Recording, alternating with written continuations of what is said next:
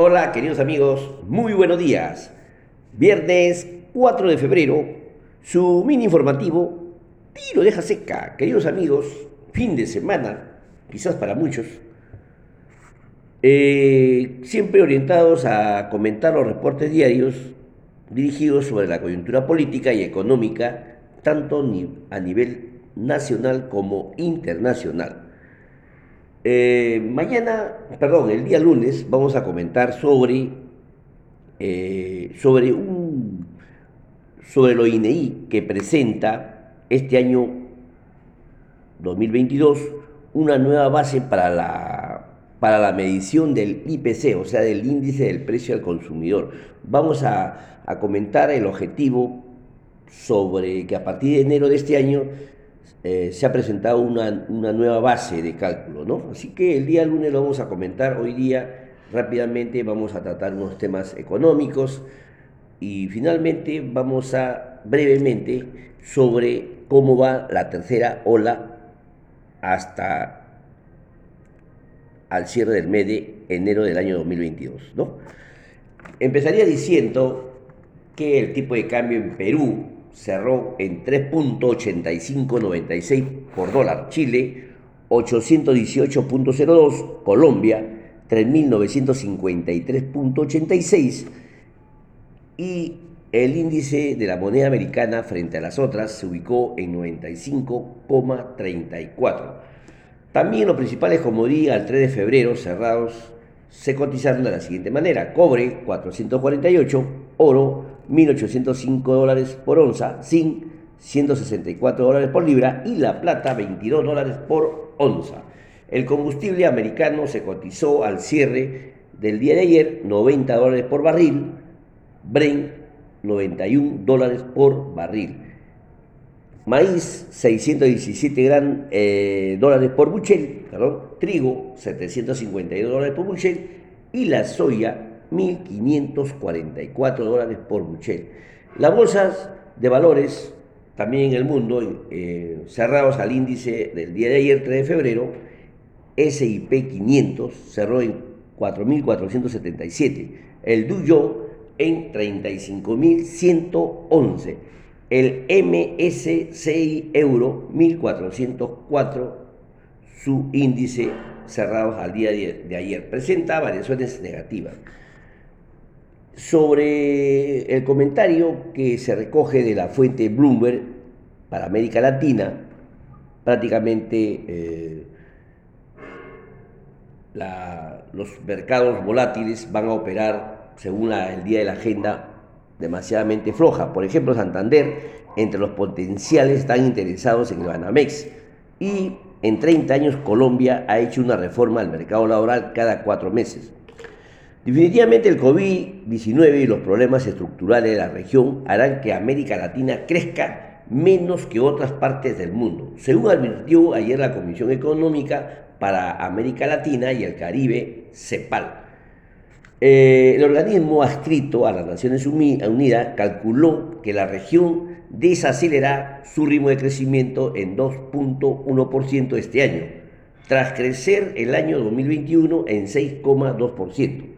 Según este análisis, además de la incertidumbre que aún genera la pandemia, el desempeño se verá afectado por la persistencia de la baja inversión y productividad, además de la lenta recuperación del empleo, la continuidad de los efectos sociales provocados por la crisis, el menor espacio fiscal, los aumentos en las presiones inflacionarias y los desequilibrios financieros. Esto implica que el crecimiento de 2.1 para la región en el año 2021 crecerá solo la tercera parte de lo que creció en el año 2021 y que desacelerará más que en el mundo. ¿no? Esto suma también el pronóstico que entregó el Banco Mundial y que calculó que América Latina crecerá solo en entre el rango de 2,6% en el año 2022 y un 2,7% para el año 2023. Así que también presenta, eh, el organismo presenta una, digamos, un gráfico donde se puede visualizar que las regiones se enfrentarán a simetría sobre la implementación de políticas fiscales, sociales, monetaria y la vacunación anti-COVID-19. Finalmente, el comentario económico podría comentarles que entre el radar de los mercados, después de un comienzo de semana agitado, con mucha conjetura sobre la política monetaria de la Reserva Federal y con la inflación estadounidense mostrando su mayor avance en cuatro décadas, se espera que los mercados se muevan hoy de forma lateral. Así que, mis queridos amigos, les invito a que revisen el Bloomberg Internacional, sobre todo en América Latina, donde en la agenda se ve hechos relevantes, sobre todo la audiencia de la gobernadora de la FED en el Comité Bancario del Senado, donde los inversores, los inversores perdón, estarán pendientes de lo que diga la candidata a vicepresidente de la Autoridad Monetaria sobre las tácticas para controlar la inflación sin mermar la recuperación de la economía. Así que mis queridos amigos, la bolsa de valores ha cerrado, la bolsa europea, por ejemplo, ha comenzado en las jornadas a la baja, el mercado en el futuro sobre los índices en Estados Unidos también los contratos oscilan del negativo al positivo, aunque con variaciones discretas. Los invito a revisar el Bloomberg Internacional. Bien, queridos amigos, ahora vamos a desarrollar la, el reporte diario, en el, por ejemplo, en el plano internacional. El Banco de Inglaterra decidió aumentar la tasa de interés de referencia por segunda vez consecutiva en 25 puntos básicos de 0,25% a 0,5%. Asimismo, se aprobó reducir su hoja de balance a través de la no reinversión de los montos vencidos. Otro hecho relevante en el plano internacional, la presidenta del Banco Central Europeo informó que si bien la inflación en la zona euro es mayor a lo esperado, se mantiene la prohibición de que ésta baje durante este año. También comentó la presidenta del BCE, o sea, el Banco Central Europeo, reiteró más que todo que en el el fin del programa de compra de emergencias pandémicas. En marzo del 2022 se estima 20 mil millones de dólares mensuales y que mantendrán el programa estándar de compra de activos. Otro hecho relevante en Estados Unidos, el Departamento de Trabajo informó que las nuevas peticiones de subsidio por desempleo se redujeron a 238 mil en la semana culminada el 29 de enero, por debajo de lo esperado por el mercado. Otro hecho que el organismo del Tratado del, Atlántico Norte, OTAN, advirtió sobre el despliegue de 30.000 soldados rusos en Bielorrusia. Rusia descartó una invasión a Ucrania y se refirió a este despliegue como un ensayo para repeler la agresión externa. El mercado bursátil de Estados Unidos reportaron una caída, como les acabo de hacer el comentario, debido al desplome en 26,4% de las acciones de Meta, dueña de Facebook, para ser exacto, un reporte de utilidades menor a lo esperado para el último trimestre del año 2021, problemas en el funcionamiento de su negocio de publicidad, la fuerte inversión que emplea en el metaverso y la disminución en los usuarios activos del Facebook explican ese resultado, como les comento. También las empresas tecnológicas reportan caída en las cotizaciones de sus acciones, por ejemplo Apple, Google, Amazon, Microsoft a la baja. Asimismo, el retiro de estímulo monetario por parte del Banco Central Europeo y el Banco de Inglaterra que provocó la caída de los índices bursátiles en el continente. Bien, queridos amigos, ahora pasamos al plano nacional. Tribunal Constitucional, con cuatro votos a favor y dos en contra, declaró infundada la demanda por inconstitucionalidad presentada por el Ejecutivo contra la Ley 31.355, ley que desarrolla el ejercicio de la cuestión de confianza, aprobada por insistencia por el Congreso. Según esta ley, la cuestión de confianza planteado por el Consejo de Ministros estará referida únicamente a materia de competencia del Poder Ejecutivo, lo que elimina la posibilidad de hacerlo sobre reformas constitucionales o temas que afecten las competencias del Congreso de la República u otros organismos constitucionalmente autónomos.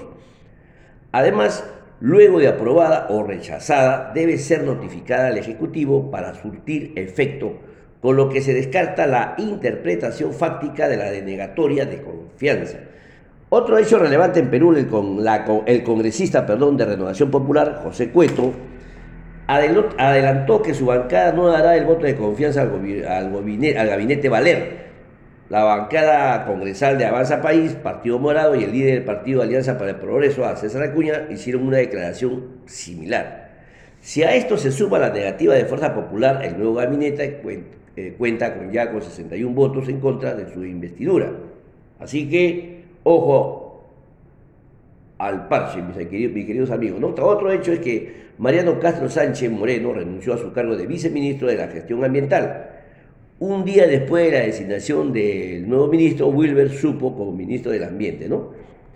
También el presidente Castillo se reunió con su homólogo brasileño en Porto Velo, en Porto Velo Brasil, Jair Bolsonaro, en donde abordaron temas como la conexión multimodal, colaboración fronteriza, la apertura del mercado agropecuario y vacuno entre los países y la posibilidad de abrir un viceconsulado de Brasil en Cusco para fomentar el turismo. Mediante decreto supremo 012-2022, el PCM, el gobierno oficializó la declaratoria del estado de emergencia en Lima, Callao por 45 días debido a la actual ola delictiva y criminal que vive la capital. Así, las Fuerzas Armadas apoyarán a la Policía Nacional del Perú con el control interno. Finalmente, Hernando Sevilla declaró que no se ha planteado aún la inoculación de una cuarta dosis de la vacuna contra el COVID-19 esto dependerá del avance de la pandemia en el país y no del tiempo transcurrido a partir de la dosis de refuerzo. Tipo de cambio cerró en 3.8566 por dólar. No intervino el BCR del Perú en el mercado cambiario. Minsa reporta 87 personas fallecidas, 8.8 millones de stock de vacunas y 76% de la población vacunada por COVID-19.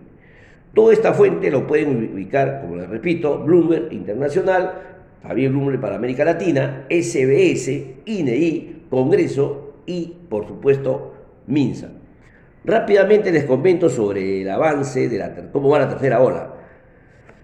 Eh, la erupción de la tercera ola del COVID-19 por la aparición de la variante Omicron ha provocado que en enero se reporten niveles récord de contagios para ser más exacto, por ejemplo, ayer se reportaron 10.000 nuevos casos. Sin embargo, múltiples indicadores empiezan a dar señales de que ya habríamos superado lo peor. Vamos a analizar el reporte de MISA. El número de casos confirmados han ido disminuyendo notablemente durante los últimos días. El total del contagio se redujo esta última semana en 32% con relación a la semana previa. La positividad de las pruebas moleculares, luego de estar cerca del 4% al inicio de diciembre se incrementó rápidamente hacia un nivel récord de 42,4% en la tercera semana de enero. Sin embargo, hacia la cuarta semana, según los últimos reportes del Instituto Nacional de Salud, este ratio descendió hasta 37,5%. Este retroceso de contagio parece ser disipar entre las regiones entre Lima metropolitana, la positividad disminuyó de 41,7% a 32,9% en las últimas semanas.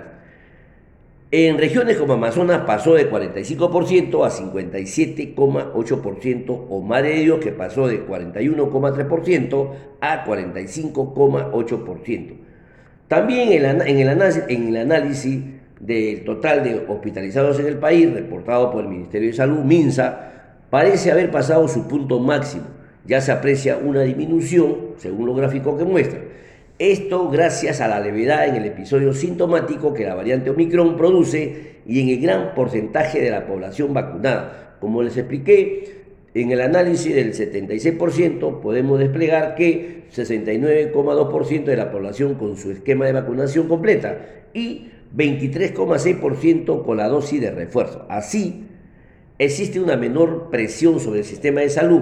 En enero, los pacientes pasaron en promedio de cuatro días hospitalizados, menor al promedio reportado en las dos primeras olas, que, para recordar, oscilaban entre 12 días. Por otro lado, dado que existe un rezago de aproximadamente dos semanas entre el contagio y el fallecimiento, para caso grave, la curva de decesos diarios muestra aún una tendencia al alza. Se espera que este alcance su máximo durante esta semana y podemos pasar ya a la positividad de todo este evento. Les invito a que lean el reporte de MINSA, lo pueden ubicar sobre las estadísticas de los pacientes hospitalizados, las personas fallecidas y cómo va evolucionando ¿no? eh, en, esta tercera ola, ¿no? Promedio, hasta ahora 6.572, el pico más alto en la segunda ola llegó a 15.682. Así que, mis queridos amigos, a revisar MINSA su reporte. Gracias amigos, conmigo será hasta el día lunes, buen fin de semana, cuídense mucho y como siempre, queridos amigos, amarnos los unos a los otros. Muchísimas gracias.